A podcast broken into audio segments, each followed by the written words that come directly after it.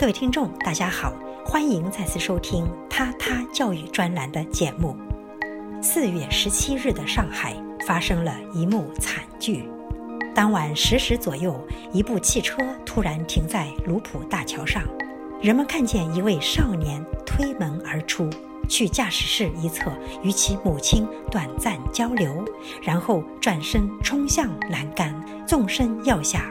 几秒钟后，幺二零现场确认他已停止了呼吸。如此令人惊悚的一幕背后究竟发生了什么？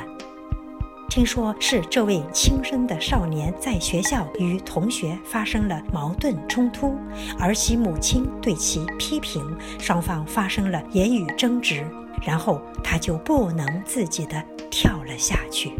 可是他哪来的如此勇气？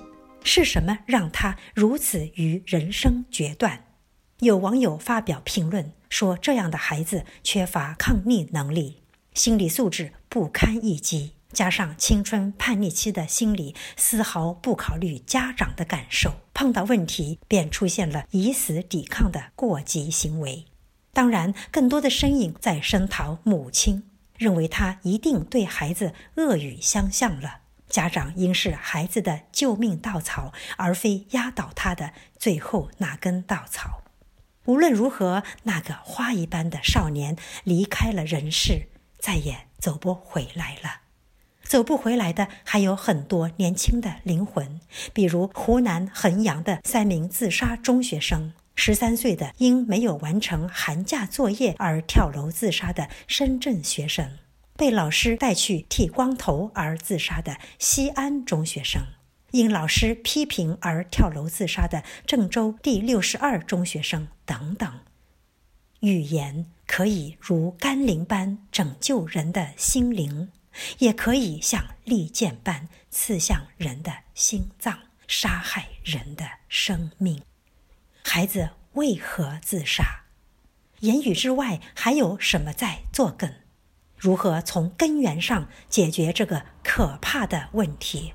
关键词很清楚：家庭教育。在中国，孩子永远是大人们的中心。我曾经问过一些爷爷奶奶：“你们对孙儿孙女有焦虑吗？”得到的答案往往不是身心成长的路途，而是安全问题。路上和学校哪儿都不安全啊！他们说。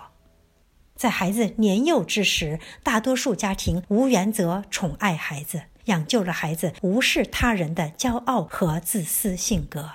到了学龄的阶段，家长又往往对孩子不断给予物质上的帮助，而精神上和情感上的交流却因工作等原因而很少给予。同时，家长还一味指望孩子成龙成凤，完全按照自己的意愿和要求成长。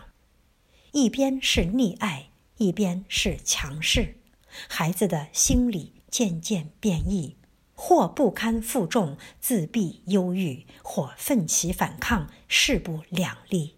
受到挫折时的沮丧，很快变成偏激的行为。家庭教育有时事关人命。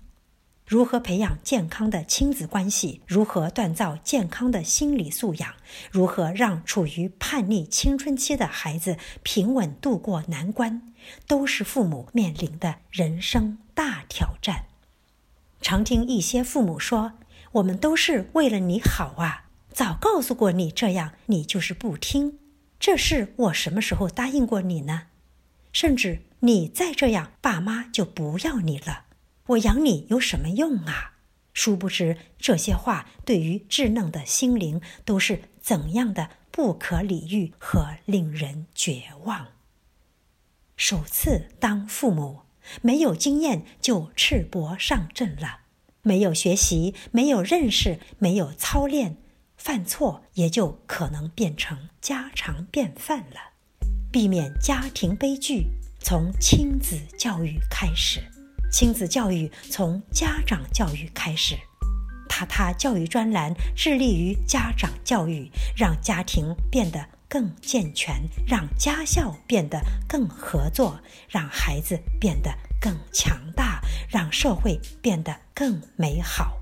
敬请关注他他教育，关注称职家长。各位听众，今天的节目到此结束，感谢收听，我们下次再会。